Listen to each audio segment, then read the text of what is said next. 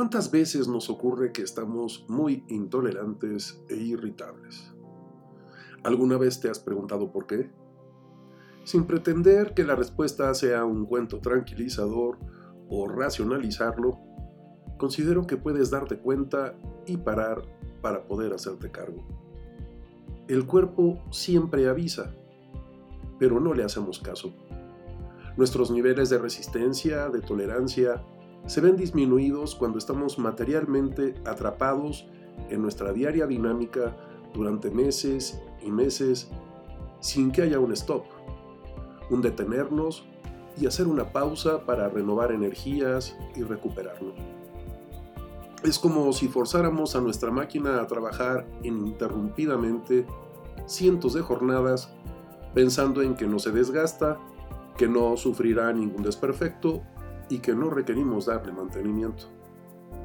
Resultado de la pandemia, hemos tenido que adaptarnos a nuevos esquemas, rutinas, a compartir espacios con otros, aceptar el encierro durante meses, a que la diaria convivencia también desgaste las relaciones y que poco a poco, sin darnos cuenta, suba la presión. Se despierte la irritabilidad, la intolerancia y que por cualquier motivo nos enganchemos, enfademos y convirtamos en un tema muchas cosas que antes pasarían inadvertidas y que no les daríamos importancia. No es sano argumentar que para sobrevivir nuestras jornadas de trabajo sean interminables, que no tengamos tiempo para otras actividades, la pareja, familia, hijos, amigos y esparcimiento. Es necesario que escuchemos a nuestro cuerpo cuando nuestros niveles de tolerancia y estados emocionales empiezan a inclinar la balanza hacia la parte negativa y que poco a poco quedemos atrapados sin hacer nada al respecto. Y aunque no tenemos la certeza de cuánto tiempo viviremos esta situación, es necesario que seamos capaces de adaptarnos y seguir adelante entendiendo y aceptando que durará lo que tenga que durar sin que ello signifique que me resigno. Todo lo contrario, aprendiendo a aceptarlo para que podamos vivir en paz. Si estás más intolerante e irritable, también es porque no le has dado al cuerpo y a tu mente el descanso suficiente. Si llevamos muchos meses sin tomarnos unas vacaciones, un merecido descanso para desconectarnos de todo y volver a estar con nosotros sin presiones, prisas y urgencias nuestra máquina empieza a sobrecalentarse como primer aviso y si no le prestamos atención, poco a poco nos irá dando otros avisos hasta que materialmente se descomponga y nos deje postrados en una cama. Si te estás dando cuenta que tus emociones están más a flor de piel, que estás más susceptible, menos tolerante, que te enfadas con facilidad, es momento de que hagas algo al respecto tómate un descanso, date unos días. Utiliza todos los recursos que tienes para alimentarte mejor, hacer ejercicio, delimitar horarios, respetar agendas y dedicarte tiempo a ti y a tus seres queridos.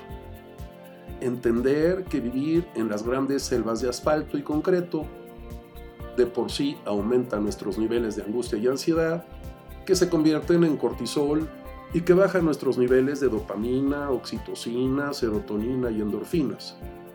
Si le dedicas un poco de tiempo a ser un observador de lo que ocurre a tu alrededor, vas a ser capaz de ver que una gran mayoría de las personas están irascibles, agresivas, intolerantes y hasta abusivas.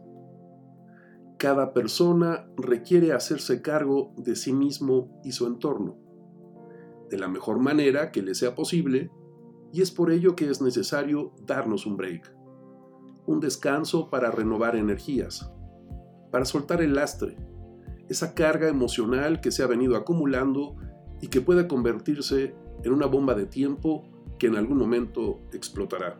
Entender que el cuerpo nos está avisando y si somos capaces de hacerle caso, entenderemos que el síntoma es el aviso de algo que hay de fondo. Y lo que hay de fondo es que estás cansado, estás desgastado y lo que requieres es justamente parar y darte un break para renovar energías y para ser capaz de sobreponerte a estas eventualidades, cargar energía, sentirte bien, ver las cosas desde otra perspectiva y reconectarte con la vida y el mundo desde un lugar diferente. Ojalá y esto te lleve a la reflexión. Ya sabes, me puedes localizar en www.santiagobeorlegui.com o en www.institutovitral.com. Hasta la próxima.